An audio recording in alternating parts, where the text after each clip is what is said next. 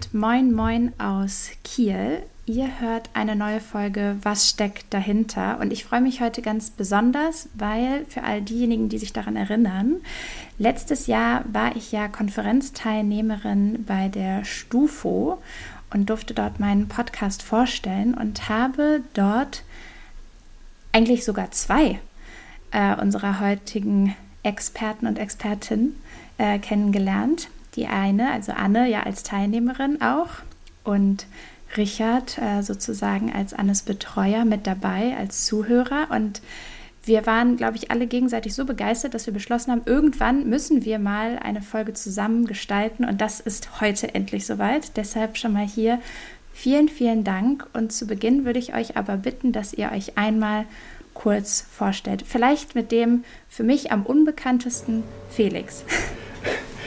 Ja, ähm, ich bin Felix Erichson und ich wohne in Mittelsachsen, äh, geboren und aufgewachsen und habe dann jetzt auch in Mittelsachsen an der Hochschule mit weiter meinen Bachelor in Biotechnologie gemacht mit der Spezialisierungsrichtung Bioinformatik und darauf aufbauend das Folgestudium äh, an der Hochschule mit weiter genomische Biotechnologie, auch mit der Spezialisierungsrichtung Bioinformatik.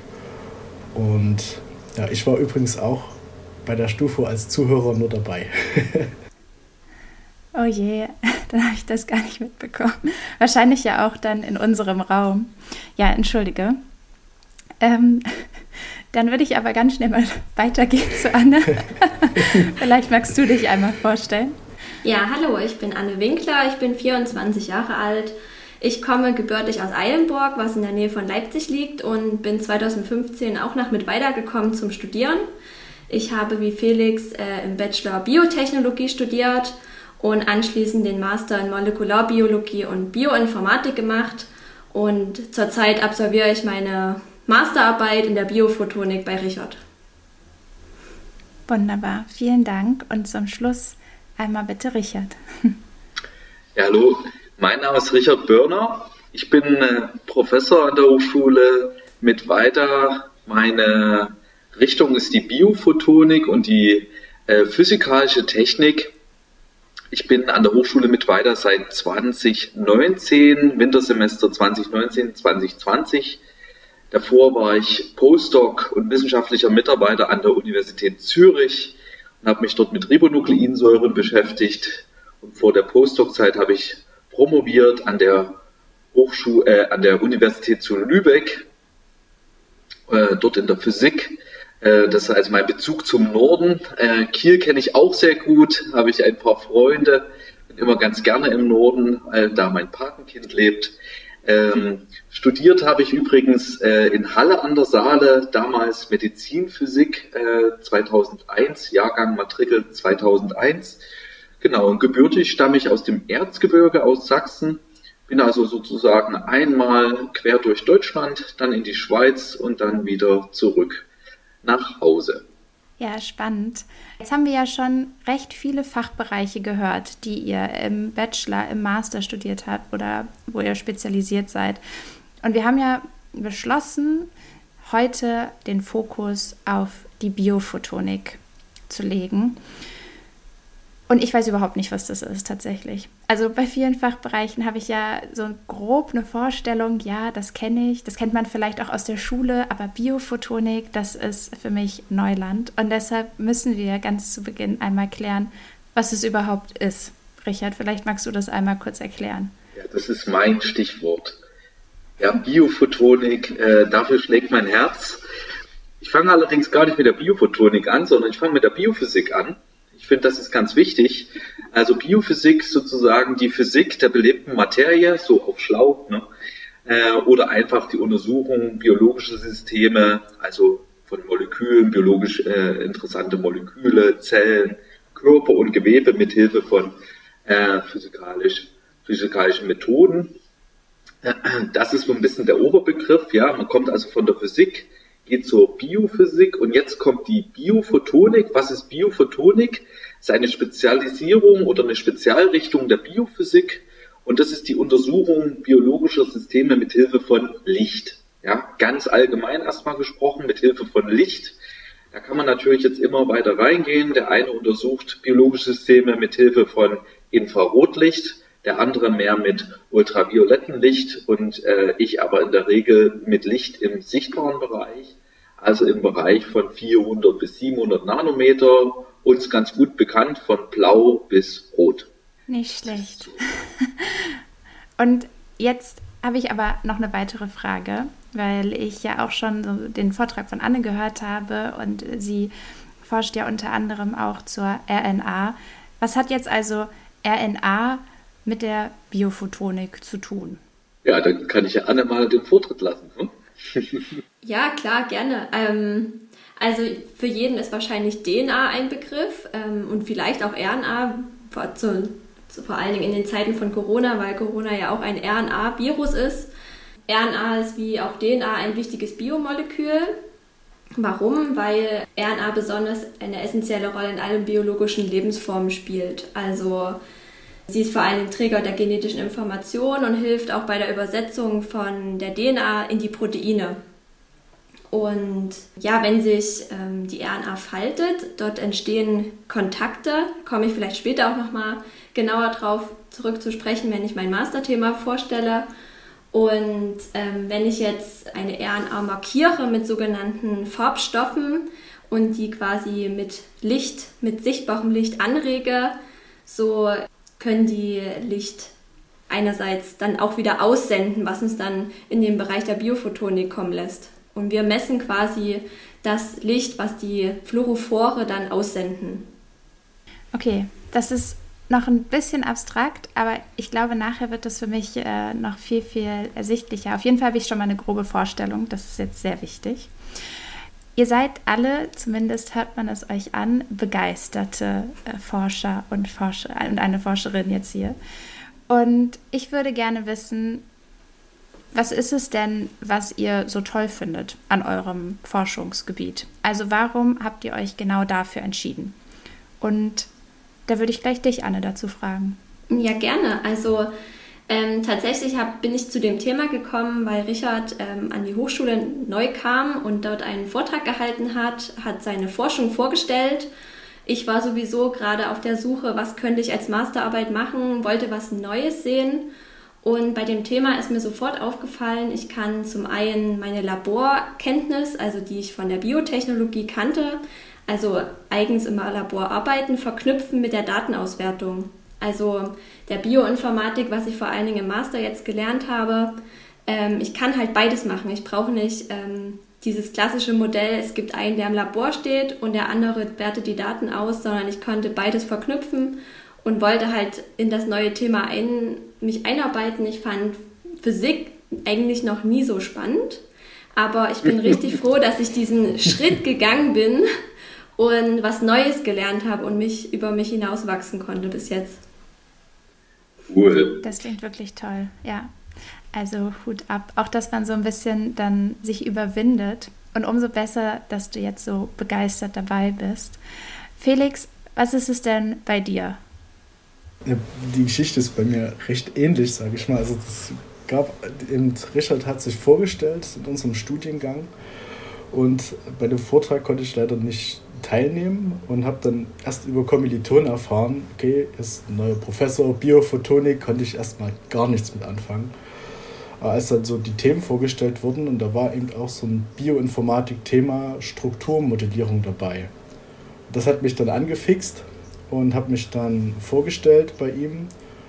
Und je mehr ich in dieses Thema dann reinkam, also wie kann man jetzt RNA-Strukturen vorhersagen, dieses Modellierungsprozess von RNA-Strukturen am PC und dann eben auch diese physikalische Seite mit reinnehmen. Wie kann man jetzt aus diesen Strukturen eben solche photophysikalischen Parameter vorhersagen?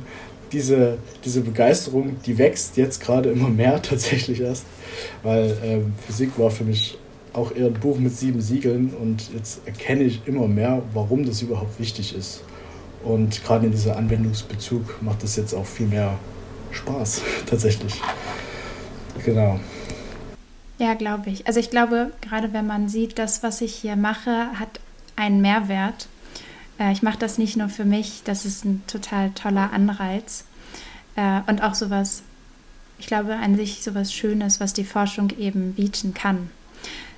Richard, du bist ja schon, ich würde sagen, von allen dreien am längsten dabei und du bist dabei geblieben und offensichtlich äh, schaffst du es, äh, junge Studierende total davon zu begeistern. Also würde ich natürlich gerne wissen, was es bei dir ist, warum du selber so begeistert von deinem Forschungsbereich bist. Ja, es ist natürlich schon eine gewisse Geschichte. Ne? Ähm, ich habe mal Medizinphysik studiert, äh, weil ich ein ganz typisches Problem hatte, als ich äh, Abitur gemacht hatte, da dachte ich so, und was nun? Da muss ich erstmal überlegen, okay, was macht man dann jetzt? Äh, ich wollte gerne Medizin studieren, ich war vorher beim, beim Deutschen Roten Kreuz, ne? so ehrenamtlich unterwegs und dann überlegt man, ah ja, Medizin, das ist gut, das kennen alle. Ne? Und dann äh, dachte ich aber so, hm, irgendwie machst du auch gerne so äh, technische Sachen und Naturwissenschaften. Und da hatte ich mich äh, mal so einem Studiengang gewidmet, der heißt Angewandte Naturwissenschaften, tatsächlich in Freiberg. Und dort hat mir, dort ist mir was ganz Tolles passiert. Dort ist mir was passiert, nämlich der Professor, der verantwortlich war, nenne seinen Namen mal nicht, der hat zu mir gesagt, Herr Birner, Sie müssen nach Halle gehen. Dort ist der perfekte Studiengang für Sie, nämlich Medizinphysik. So, und da merkt man vielleicht so ein bisschen, ne? dann bin ich zur Medizinphysik gekommen und da ging schon eine Sache los. Da waren nämlich plötzlich zwei Studiengänge in einem. Ich hatte sowohl Medizin, das was ich, wo ich mir noch nicht so richtig sicher war, aber dachte, das könnte cool sein, und plötzlich die Naturwissenschaft und insbesondere Physik. Das habe ich dann studiert. Und dann bin ich äh, so fast schon natürlich in diese Promotion reingerutscht. Und äh, in der Promotion habe ich mich mit äh, Fluorophoren beschäftigt, äh, also mit organischen Molekülen, die in der Lage sind, ähm, nicht nur Licht zu absorbieren, sondern dann auch wieder Licht zu emittieren, also die leuchten äh, unter Umständen auch in einer anderen Farbe, als man sie anregt. Und das fand ich total faszinierend. Aber dann hat man ein ganz typisches Problem. Am Ende der Promotion ist man nämlich wie am Abitur. Was mache ich damit? Und da war es mir ganz wichtig, irgendwie diese Forschung, die ich da gelernt habe, die Methodik, dass ich die anwenden kann. Und da war ich dann auf der Suche. Äh, da hätte es können auch Boston werden, da hätte es können auch äh, Barcelona werden. Geworden ist es die Schweiz mit Zürich. Mein dann zukünftiger Chef, äh, Roland Siegel, und der hat mich in die Welt der Ribonukleinsäuren, der RNA, eingeführt. Und das lässt mich jetzt nicht mehr los. Also ich nutze jetzt die Methoden aus meiner Promotion, und untersuche die Moleküle aus meinem Postdoc in Zürich und das will ich jetzt mein Leben lang machen. Mal gucken, wie lange noch. Aber das, ich, ich finde es einfach geil äh, und äh, ganz zentraler Bestandteil ist eben Licht zu benutzen, um eben biologische Moleküle äh, zu untersuchen und das fasst man eben allgemein, wie schon mal erwähnt, als Biophotonik an. Ja, und da bin ich. Das ist auch eine sehr schöne Geschichte. Ach, eigentlich ist man jetzt so in so einem sehr positiven Schwung drin und äh, trotzdem kommen wir jetzt zu einer vielleicht eher schwierigen Frage, weil ich gerne wissen würde, ob ihr vielleicht mit Vorurteilen zu kämpfen habt. Man hört es ja immer mehr. Es gibt sie auf jeden Fall am äh, Unicampus.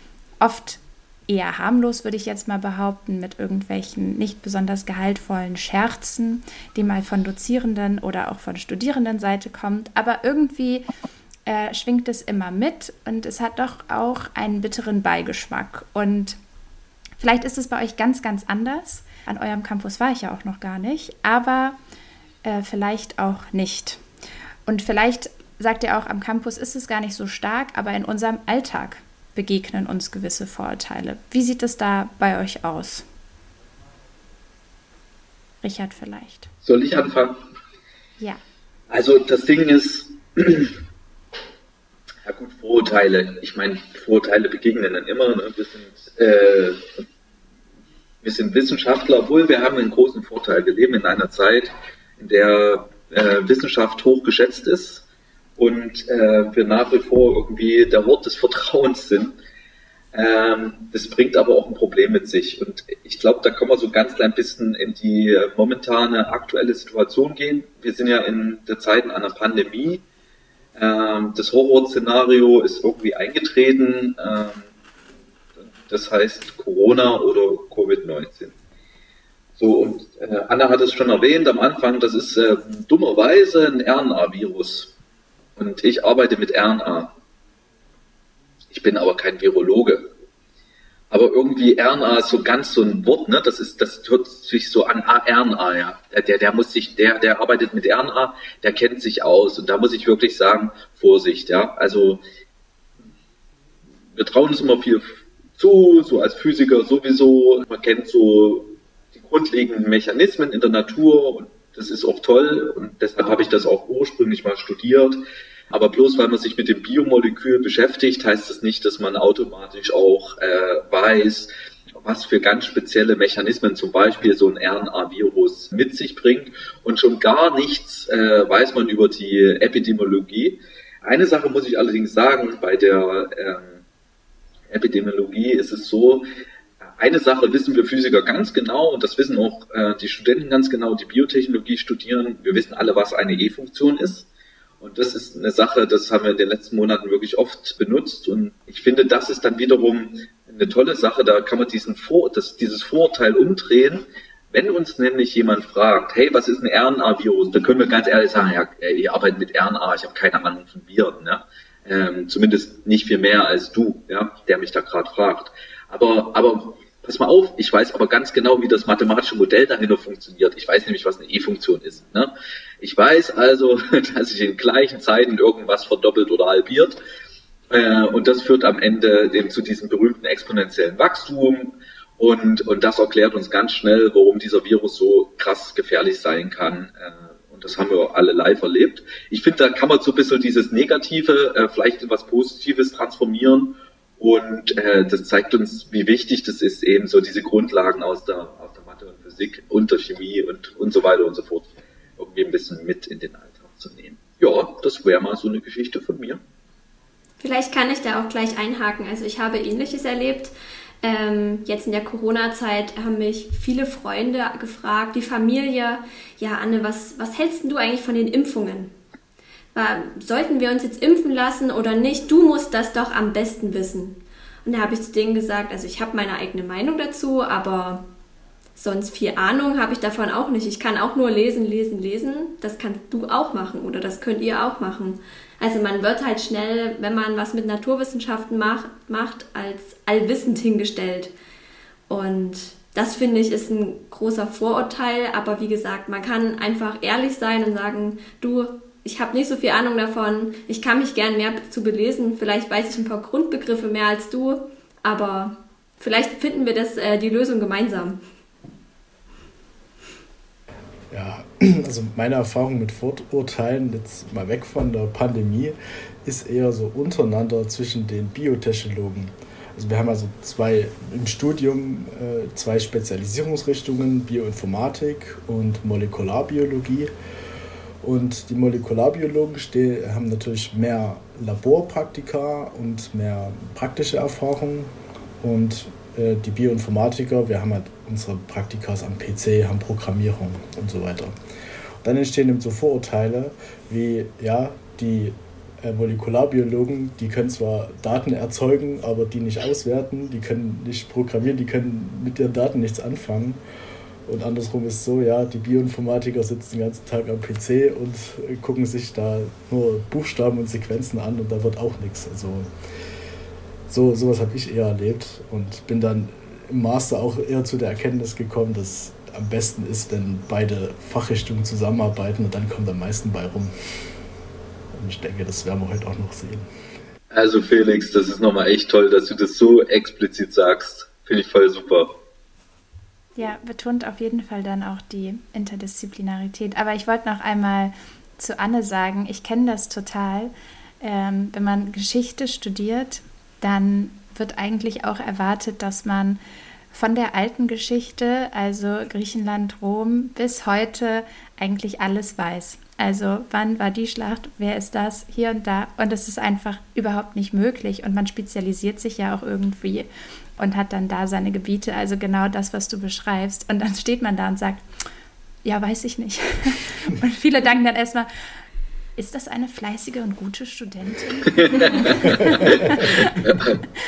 Aber also ich kann, ich kenne diesen Moment sehr.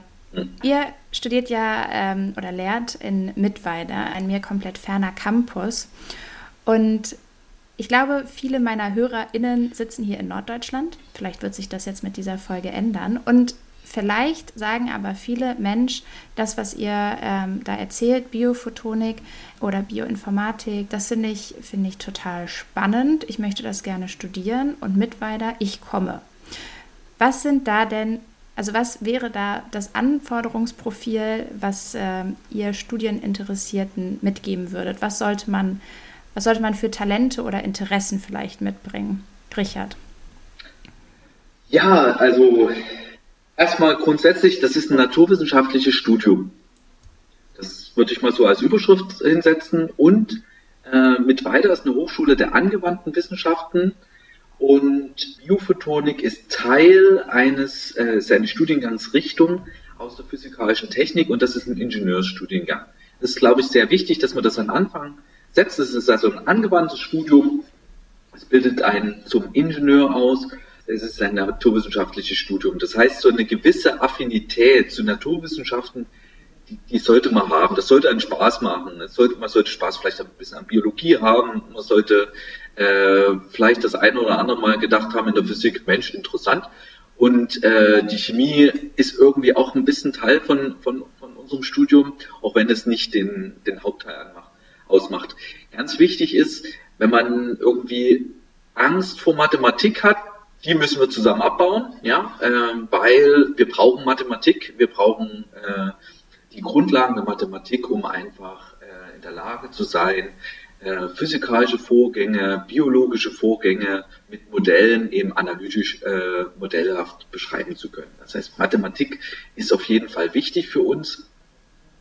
Vielleicht sage ich eine Sache dazu, also wenn zu uns nach Mittweiter jemand kommt, wir haben einen äh, wunderschönen kleinen Campus, äh, es ist ein kleines Städtchen mitten in Sachsen und wenn man Biophotonik studieren möchte, dann macht man das natürlich nicht nur bei mir, klar, sondern wir sind eben äh, ein Dozententeam, ein Team von Professoren und als erstes decken wir die Grundlagenfläche ab.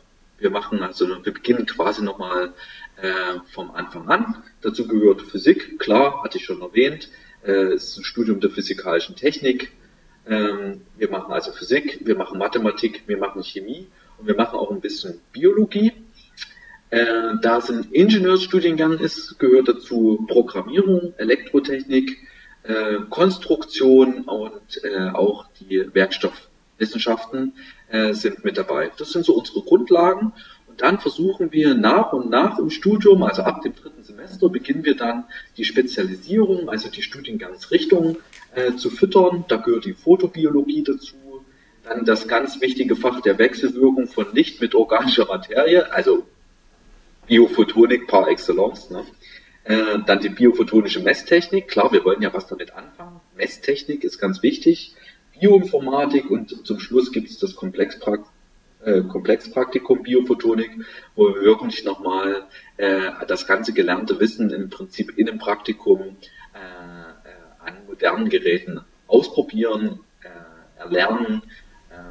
Da gehört auch die Protokollierung dazu und so weiter und so fort. Ich möchte hier gar nicht weiter ins Detail gehen.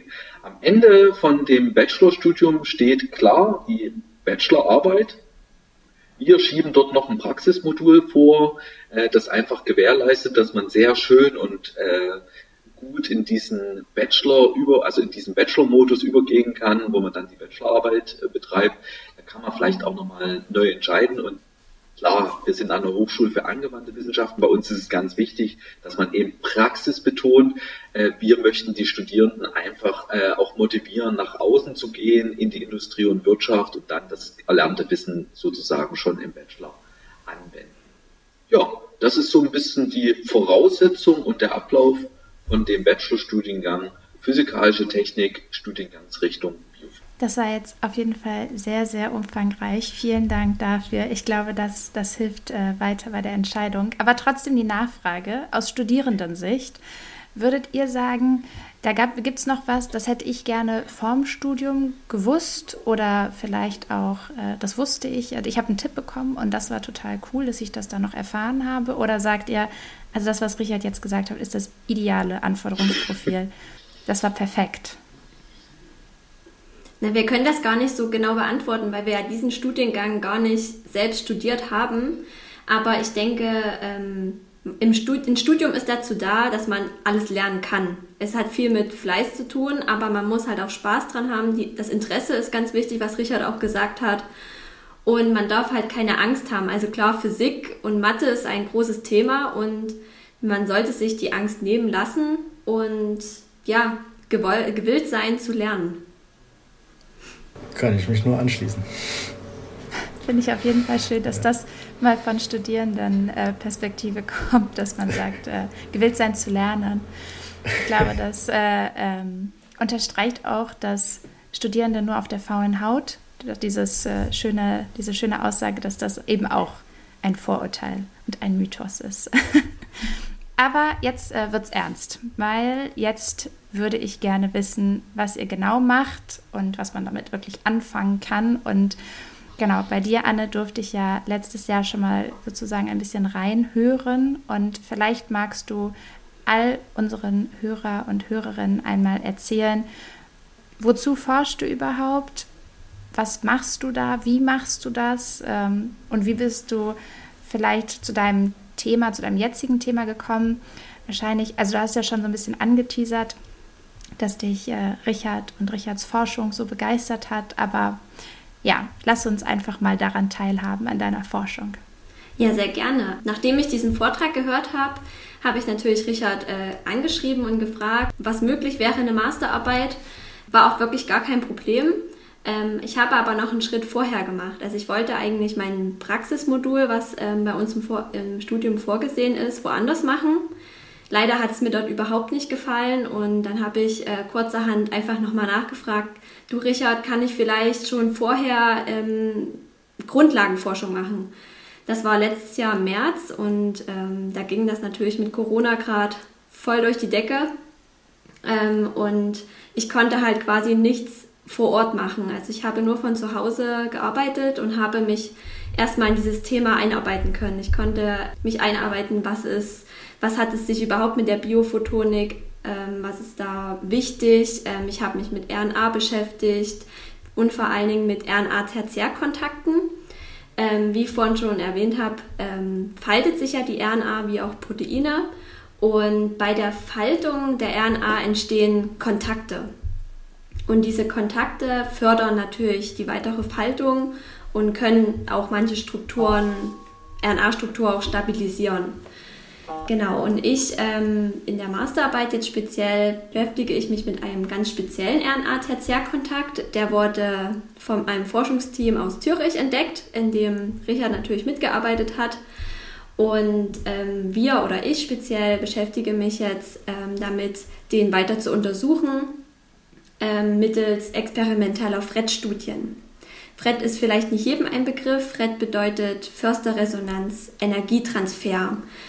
Ähm, das bedeutet, ähm, man misst quasi ein Signal oder beziehungsweise eine Signalübertragung. Also wie wir vorhin schon gesagt haben, ähm, habe ich eine RNA und an die RNA sind zwei verschiedene Fluorophore ähm, geknüpft, die äh, bei bestimmten Wellenlängen des Lichts angeregt werden. Und wenn ich jetzt auf meine RNA Licht ähm, drauf schieße quasi, ähm, wird ein Fluorophor angeregt und kann beginnen zu leuchten. Und durch das Leuchten des einen Fluorophors kommt es dazu, also möglicherweise, dass das zweite Fluorophor, was auch an der RNA hängt, anfangen kann zu leuchten. Warum nur möglicherweise? Weil die zwei Fluorophore müssen natürlich eine bestimmte Entfernung zueinander haben. Also je näher die zueinander sind, ähm, desto möglicher ist es, dass das Signal des einen Fluorophors, das Leuchtsignal, auf das andere übertragen wird. Deswegen diese FRED-Studien. Und was ich letzten Endes messe, ist der, das äh, Lichtsignal des zweiten Fluorophors ähm, woraus wir dann schließen können, wie weit sind die zwei Fluorophore ähm, beieinander und welche Distanz liegt zwischen denen. Genau, je intensiver quasi das Lichtsignal ist, desto ähm, näher sind die zwei Fluorophore beieinander und man ähm, ja, wie sagt man, man verknüpft quasi die Fluorophore an eine ganz bestimmte Stelle der RNA, um zu schauen, wie schnell faltet sich zum Beispiel auch die RNA oder findet überhaupt die Faltung statt. Dieses ganze Thema betrachte ich, untersuche quasi verschiedene RNA-Konstrukte und diesen Kontakt äh, mit, mittels FRET und äh, gebe natürlich auch noch verschiedene Metallionen dazu. Was da passiert, untersuche ich jetzt mit äh, in Bezug auf Magnesium, Kalium und vielleicht auch noch ganz viele andere Metallionen. Und diese Ergebnisse, die ich dann im Experiment erhalte, möchte ich dann im Anschluss mit den Computersimulationen, die Felix macht, vergleichen. Wow. ich fand auch den Kommentar gut. Fred, das ist vielleicht nicht jedem ein Begriff. In dem Moment dachte ich, ich glaube, es ist fast niemandem ein Begriff. Das ändern wir, das ändern wir. Ja, also vielen, vielen Dank. Natürlich muss ich jetzt fragen, was kann man mit solchen Ergebnissen anfangen? Also wo finden diese Ergebnisse dann Anwendung? Einfach, ich glaube, für all diejenigen, für die das abstrakt ist, zu sehen, aha, da, perfekt. Und vielleicht, Felix, magst du einmal sagen, äh, du, du reagierst ja quasi auf Anne, was machst du dann? Wozu forschst du und was kann man mit diesen Ergebnissen wirklich machen? Genau, ich, ich gehe sozusagen von der anderen Seite an das Problem ran. Ich mache das alles am PC, bioinformatisch und versuche das, was Anne im Labor macht, ähm, vorherzusagen oder in dem Fall, wenn sie es vorher macht, nachzustellen. Und was ich bekomme, ist eine Basenabfolge der RNA, also eine Sequenz, und versuche jetzt im ersten Schritt daraus eben diese Struktur vorherzusagen. Das heißt, ich, mache, ich, ich sage als erstes eine Sekundärstruktur vorher. Das bedeutet, da können wir aus der Sequenz mit bestimmten Tools sehen, welche Motive können sich in der, äh, mit der RNA bilden. Zum Beispiel, man hat diese Basenabfolge aus der RNA und die können miteinander mit bestimmten Paarungen interagieren. Und dadurch können zum Beispiel, wenn man sich jetzt die Sequenz als Kugeln vorstellt, die aneinandergereiht sind, können jetzt Kugeln miteinander interagieren und dann entstehen äh, wie so Doppelstränge mit dann zum Beispiel so einem Kopf, so einem Haarnadelkopf. So kann man sich das vielleicht vorstellen. Das sind dann solche Loops. Und ähm, aus diesen Sekundärstrukturelementen und dieser Sekundärstruktur können wir mit Hilfe der Sequenz ein dreidimensionale, dreidimensionales Bild von dieser RNA vorhersagen mit bestimmten Tools. Das ist dann wie unser Modell. So könnte es aussehen, äh, was Anne im Reagenzglas hat. Und jetzt müssen wir ja noch zu diesem, zu diesem Fred kommen. Und was ich da jetzt mache, ist ähm, diese Photophysik eben an das Modell ran, nämlich die Fluoreszenzfarbstoffe. Die werden wirklich, man kann sich das dreidimensional dann so vorstellen wie ein Molekül, hat man dann im Computer und dann macht man da wirklich die chemische Struktur dieser Fluoreszenzfarbstoffe dran und dann simulieren wir die Bewegung der RNA und der Farbstoffe am Molekül mit Molekulardynamik-Simulationen. Das sieht ganz witzig aus, wenn man das macht. Also das wackelt dann so rum, die RNA bewegt sich, die Farbstoffe bewegen sich. Und aus diesen Positionen dieser Farbstoffe können wir jetzt ähm, bestimmen, wie weit sind sie entfernt und aus der Distanz auf Fred schließen. Da bekommt man Transfereffizienzen. Und diese können wir dann mit Annes gemessenen Werten vergleichen. Also Anne muss auch noch diese, ihre Werte dann ähm, umrechnen, transferieren, dass wir auf ein gemeinsames Format kommen. Und im besten Fall ist es gleich. Und dann können wir sagen, ja, das Modell entspricht mit einer gewissen Wahrscheinlichkeit dem, was tatsächlich in dem Reagenzglas drin ist, weil wir das eben so gemessen haben. Das ist eben dieses FRED-gestützte oder hybride Modellierungsansatz und so können wir eben das vereinen. Also Annes Ergebnisse und meinen Modellierungsansatz zu einem Projekt. Und am Ende haben wir eben ein Modell dreidimensional von diesem ähm, Kontakt und auch die, ähm, das Verhalten dieses Kontakts, wie stabil ist er, äh, was passiert damit.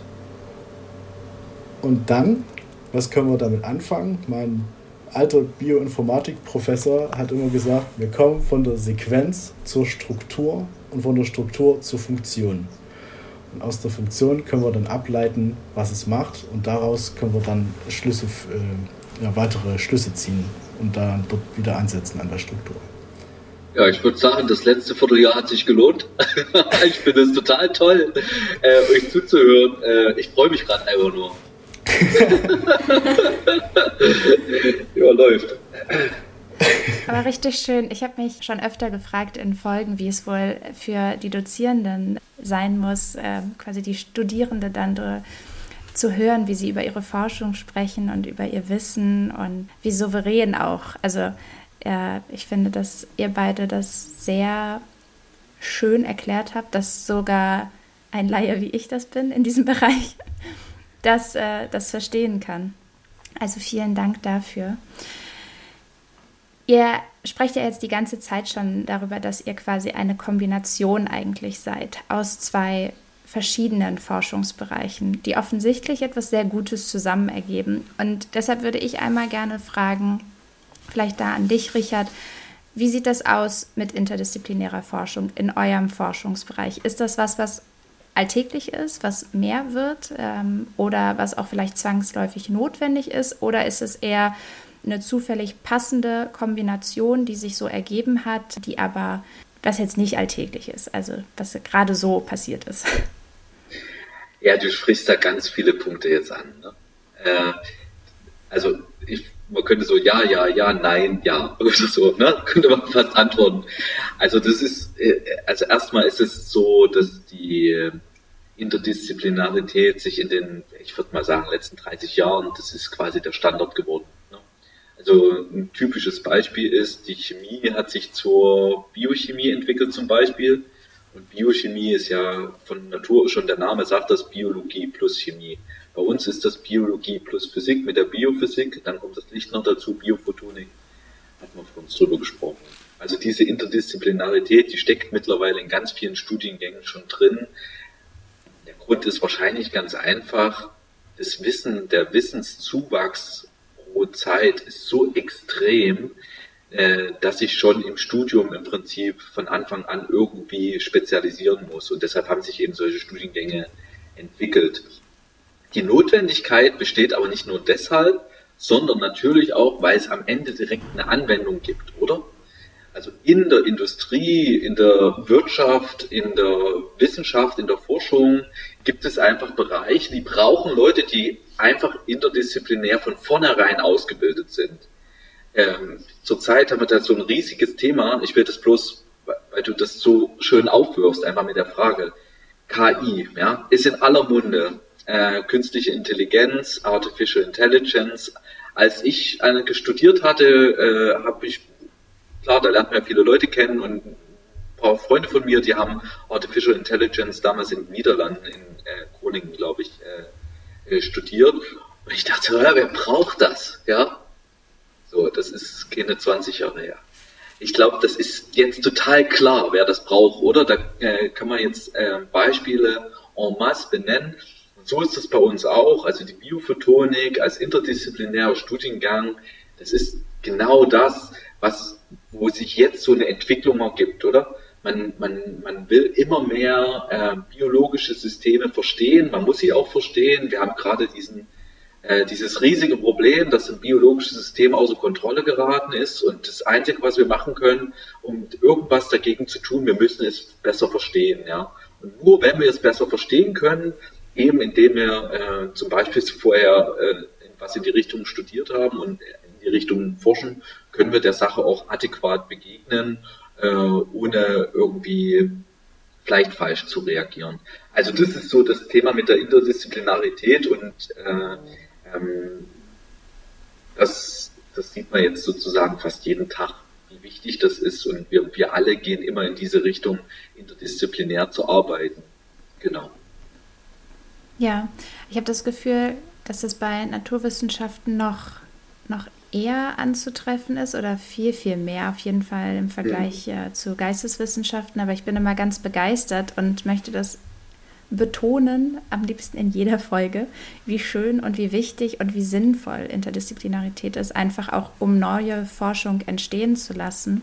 Vielleicht auch irgendwie aus seiner Wohlfühlzone herauszugehen, erstmal, um da auch an Annes Worte anzuknüpfen, um zu sehen, Mensch, äh, durch diese neuen Blickwinkel, die ich da jetzt äh, mit reinbringe, äh, stehen mir noch viel, viel mehr äh, zur Verfügung und das, was ich herausfinden werde, wird noch viel, viel größer sein.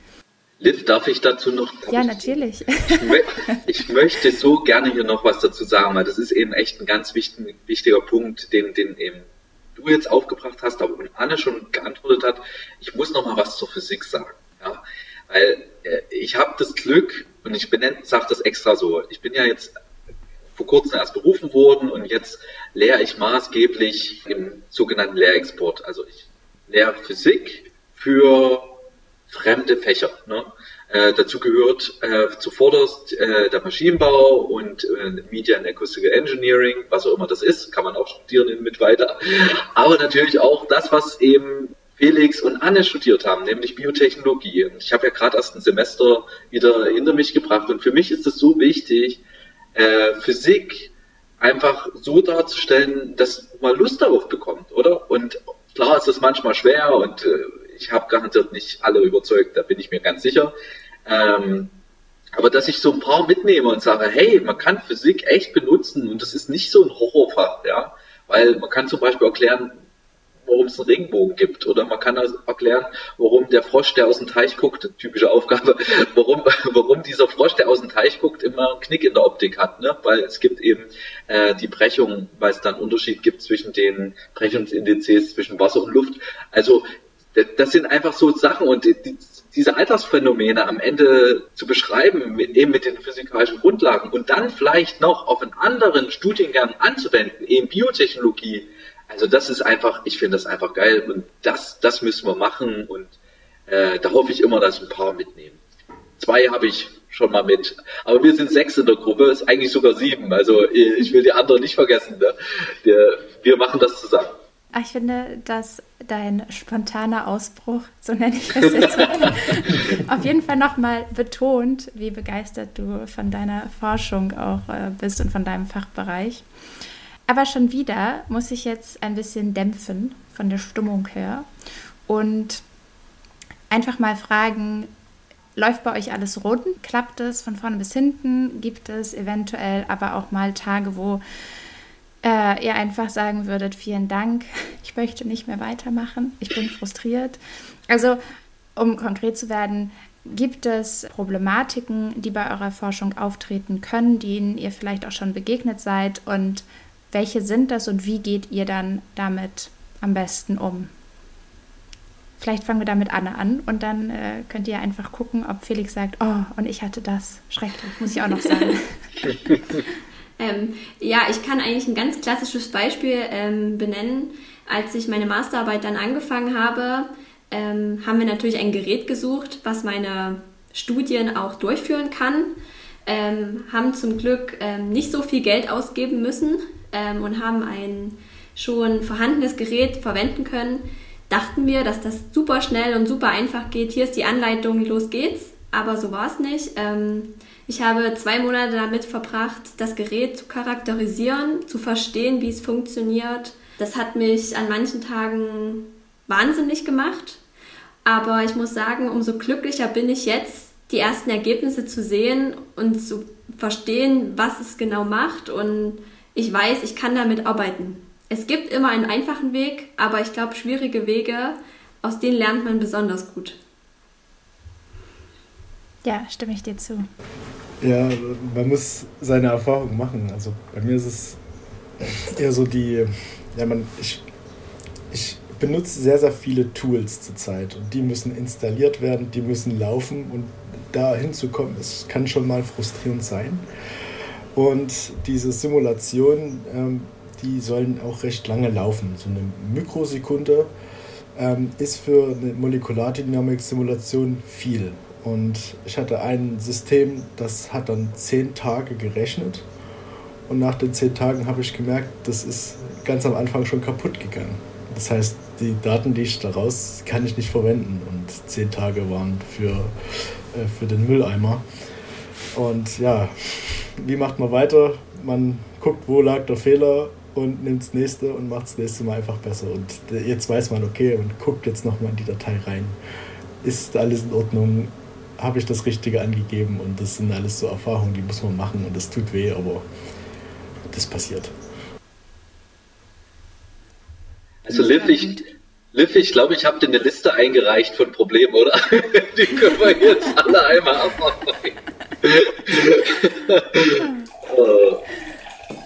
ja, ich glaube, auch das ist was, was einfach dazugehört. Und ich fand deine Worte, Anne, total schön, dass das, ähm, dass es etwas ist, woran man wächst und ähm, woran man irgendwie auch stärker wird. Und ich glaube, wenn man sich dann einmal fest beißt und dran bleibt, dann wird man umso mehr belohnt, wenn man dann eben seine Forschungsergebnisse hat. Deshalb sehr, sehr schön, dass du das oder dass ihr das beide sozusagen, dass ihr es immer wieder überwindet. Und ich bin mir sicher, dass ihr auch mit Richard einen Betreuer habt, der euch nach zwei Monaten Frustration auch mal äh, nette Worte äh, mit auf den Weg gibt, die wieder motivieren und die, ähm, die euch helfen. Es wird hier so mit dem Kopf hin und her bewegt, für alle die, die das nicht sehen. doch, doch, kann man. ja, es ist, es, ist, es ist absolut schön, das zu hören oder den beiden jetzt zu ne? weil klar, ich bin natürlich jetzt hier, ich habe ja die Seiten gewechselt. Äh, ich war ja gerade auch noch im Labor viele Jahre. Ich gewöhne mich auch ein bisschen an meine neue Rolle. Ähm, muss ich ganz ehrlich zugeben, ich habe mich ganz klar entschieden, nicht mehr so oft ins Labor zu gehen. Das mag jetzt für den einen oder anderen komisch klingen, aber das ist so ein bisschen der Weg, den man geht, wenn man die Seiten wechselt, ähm, weil man die Zeit nicht mehr hat. Ähm, mich be bewegen die Laborschicksale sozusagen jeden Tag am meisten, weil das ist, dafür schlägt mein Herz. Ne? Also ich weiß ganz genau, wie sich Anne fühlt, weil ich das auch hatte und zwar keine Ahnung, wie oft äh, neue Geräte, nichts hat funktioniert. Und man denkt immer so ein, so, ein, so, ein, so ein Doktorat oder so ein Promotionsstudium, das geht fünf Jahre, das ist doch super viel Zeit. Hm. Die wichtigsten Ergebnisse kommen meistens in den letzten Monaten, weil man eben Jahre gebraucht hat, damit es läuft, oder? Damit es einfach läuft, vor allen Dingen, wenn man eben eine Gruppe aufbaut. Und da bin ich eben hier Anne und Felix, aber auch äh, Lisa, Vanessa, Philipp, äh, Chantal, ähm, und Hannes total dankbar, ich hoffe, ich habe keinen vergessen, äh, die, die gerade zusammen mit mir das Labor aufbauen. Also ich meine, wir bauen ein Labor auf ne? und dazu gehört eben, was Anna erzählt oder was Felix erzählt. Felix hat erstmal die äh, großen Simulationsmaschinen sozusagen in, zum Laufen gebracht und so weiter und so fort. Meine Probleme sind sozusagen jetzt ganz anders. Ne? Also ich laufe immer von Deadline zu Deadline. Das ist sozusagen das Problem, was man dann als Prof hat, dass man im Prinzip Aufgaben bekommt, äh, die ja gar nicht so unbedingt was mit der tollen Forschung zu tun hat, die man so gerne gemacht hat über die Jahre. Aber das ist the price to pay, ne? Ja, finde ich total interessant. Also tatsächlich frage ich immer nur nach den Problematiken, die in der Forschung auf einen zukommen. Aber du hast vollkommen recht. Also natürlich gibt es auch Schwierigkeiten, äh, die im ja, Arbeitsalltag auf einen zukommen. Und wenn man gerade ähm, jetzt in deiner, also in deiner Position ist, dann ähm, eben auch. Also super, super spannend. Ich werde nochmal zurück zu Mitweiter kommen. Also ich bin äh, ganz stolz und ganz glücklich, dass das jetzt eine Folge ist, die ähm, sich quasi aus Kiel herausbewegt hat. Ich hatte bis jetzt erst eine andere Folge, auch nach der Stufo. Und das soll eher mehr werden. Und ich würde gerne dich, Richard, nochmal fragen, wir haben jetzt super viel über Biophotonik schon gehört, was es ist, was ihr beide macht, Anne und Felix. Ich glaube, man hat jetzt einen guten Überblick schon, ähm, was man quasi alles machen könnte. Was würdest du sagen, macht eure Hochschule jetzt so besonders? Also warum mit Weida und nicht irgendeine andere Universität, Hochschule, wo man Biophotonik studieren kann?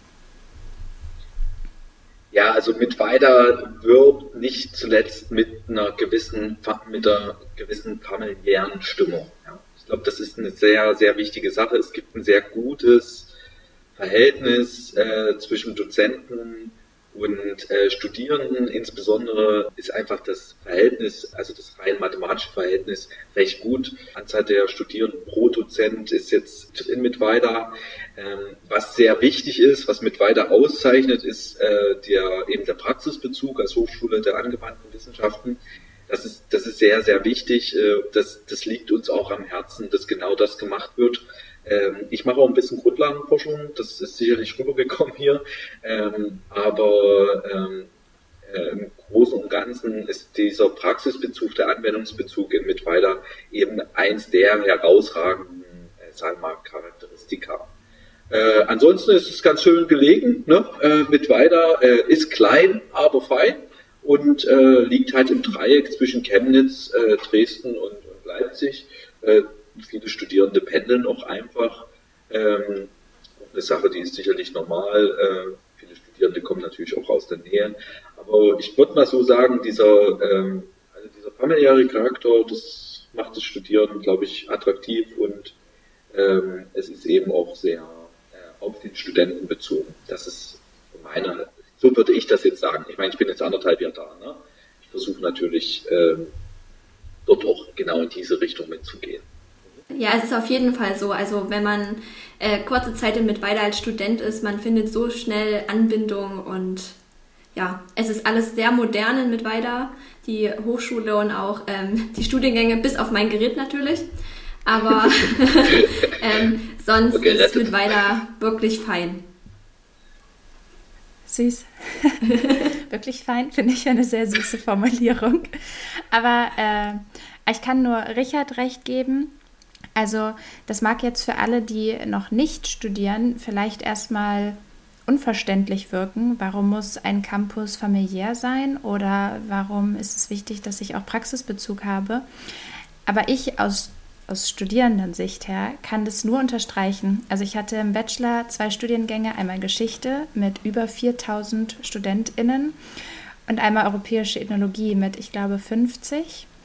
Und jetzt im, im, Master studiere ich Geschichte der Neuzeit wieder mit unfassbar vielen Studierenden und Medienwissenschaften mit 25. Und das macht so einen unfassbaren Unterschied, auch für Dozierende. Also die dozierenden Leute können einfach viel mehr auf Studentinnen eingehen, individueller beraten, ähm, individuelles Feedback geben allgemein. Man fühlt sich viel mehr gesehen. Ich glaube, das ist nämlich ein sehr großer Nachteil an Unis, die ja, wo es eben nicht so familiär ist oder wo man nicht irgendwie versucht, familiäre Strukturen reinzubringen, dass viele Studierenden sich gar nicht gesehen fühlen.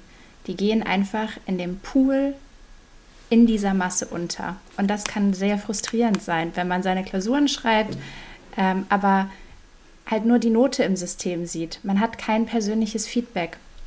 Und das, ähm, glaube ich, ist total, total schön und total wichtig, also ein absoluter Attraktivitätspunkt für Mittweida. Und auch der Praxisbezug würde ich auch zustimmen, weil ich immer wieder Leute treffe, selbst im Master, die sagen, ähm, ja, ich habe mich zwar für dieses Studium entschieden, aber eigentlich weiß ich gar nicht, was ich damit machen kann. Mhm. Ich weiß es einfach nicht. Ich glaube, das ist nochmal bei Geisteswissenschaften besonders ähm, im Vergleich zu Naturwissenschaften, aber man kann auch mit Geisteswissenschaften unfassbar viel machen, nur ist der Praxisbezug zumindest hier jetzt an meinem Campus teilweise begrenzt oder die Leute wissen einfach nicht, was für Möglichkeiten es gibt. Und da den Fokus drauf zu legen, ist in meinen Augen eine zweite extrem wichtige Sache, weil sonst Leute auch wirklich irgendwie verloren gehen. Also das das klingt jetzt erstmal negativ, dass man dann zu so einem Langzeitstudent oder zu einer Studentin wird. Das hat gar nicht, also das will ich gar nicht negativ ähm, konnotieren. Das hat auch einen sehr großen Vorteil. Man kann viel länger unglaublich tolle Kurse besuchen, aber ähm, es hat halt teilweise die Ursache, dass man einfach überhaupt nicht weiß, was soll ich denn machen und ähm, ich weiß nicht, was ich, wo ich es anwenden kann und im Studium lerne ich es nicht. Und von daher, Anne, Felix, habt ihr alles richtig gemacht mit mit weiter. Und alle, die das jetzt hören, wer, wer sagt, das sind auch Punkte, die für mich wichtig sind, dann glaube ich, ist das ein sehr spannender Campus, den wir hier heute kennenlernen.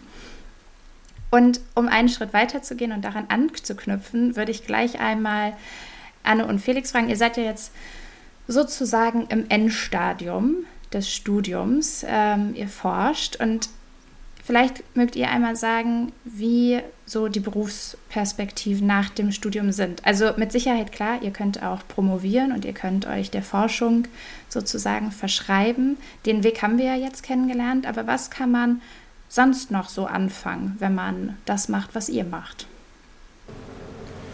Ähm, ich will mal anfangen.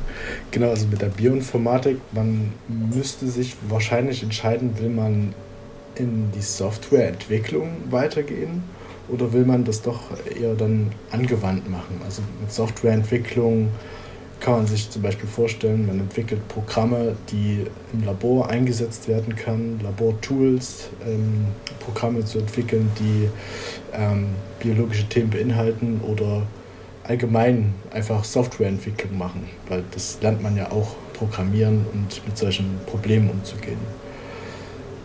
Oder man ähm, geht eben in diese Anwendung, dass man jetzt das, was man anwendet, äh, weitermacht, zum Beispiel in der, ähm, in der Medikamententwicklung, ähm, ähm indem man jetzt zum Beispiel äh, Algorithmen entwickelt, um, wenn man jetzt eine Krankheit untersucht, hat man meistens ein Protein als Zielstoff. Der macht irgend, das, Protein macht irgendwas, ähm, was nicht richtig läuft im Körper und das will man jetzt zum Beispiel ausschalten.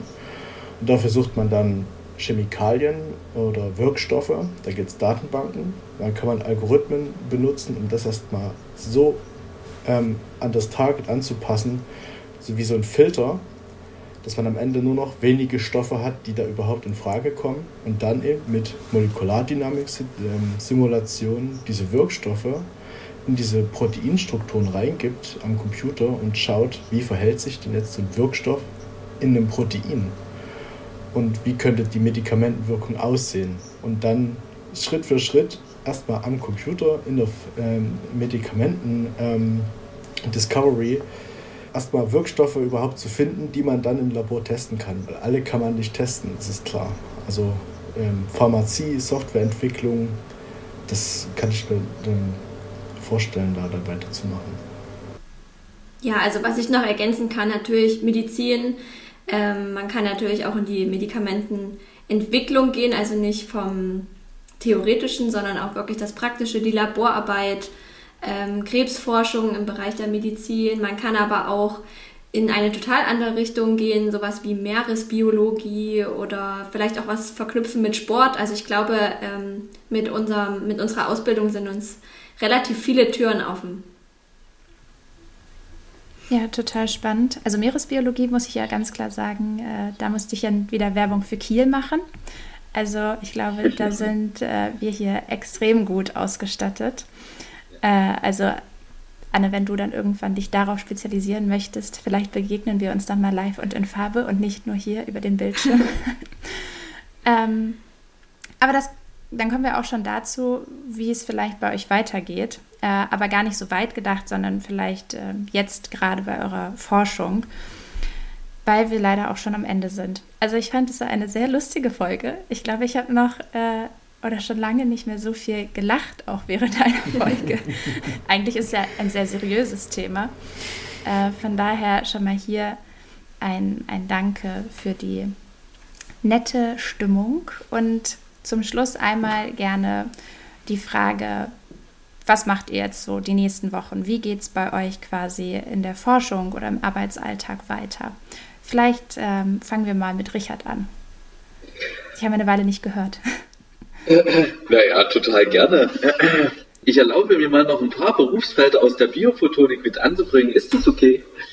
Das ich habe hab nämlich wieder äh, äh, Anne und Felix total gern zugehört und äh, das sind, äh, Felix hat ja gleich wieder so einen total abgespaceden Bereich gebracht.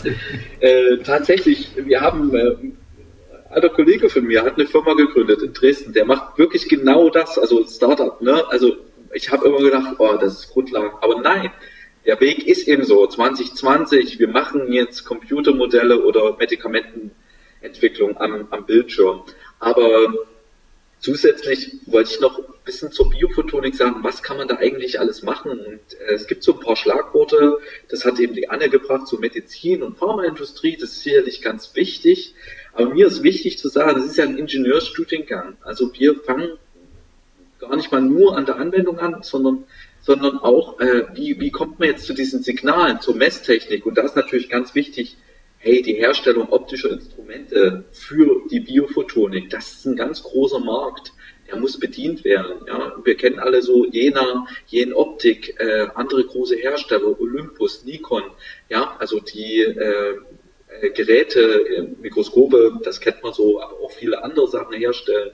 Äh, ich möchte jetzt auch keine Schleichwerbung machen, indem ich hier eine ganze Liste von Firmen aufzähle, aber da können, können sich die Leute auch gerne an mich wenden. Man hat da über die Jahre so ein bisschen Erfahrung und noch ein bisschen Kontakt zu den Firmen. Also ganz wichtig, Herstellung optischer Instrumente für die Biophotonik. Dann der riesige Bereich in der Medizin der Diagnostik. Ja, überall werden eben optische Instrumente angewendet, Spektrometer zum Beispiel, zum Beispiel um den Erythrozytengehalt, also oder den Hämoglobingehalt im Blut zu bestimmen und so weiter und so fort. Gibt es natürlich eine, eine riesige Anzahl von von von Laborwerten, die optisch bestimmt wird und dort ist man ganz äh, klar dabei als Biophotoniker. Und dann gibt es noch so einen Bereich, der wird immer so ein bisschen stiefmütterlich behandelt, der ist aber total wichtig und der ist auch extrem gefragt. Und das ist der gesamte Bereich Support, Techniker, äh, Wartung von Geräten, oder? Es muss ja irgendjemand diese Geräte am Laufen halten und das Knowledge, was man da braucht, das ist mittlerweile, das ist so tief, äh, da braucht es eben äh, ein, ein, Studium der angewandten Wissenschaften, ein Fahrstudium, äh, um überhaupt noch in der Lage zu sein, dort irgendwie äh, auch alles zu verstehen, die, um die Komplexität zu äh, verstehen und, und das ist absolut auch eine Werbung eben für so ein Studium der angewandten Wissenschaften.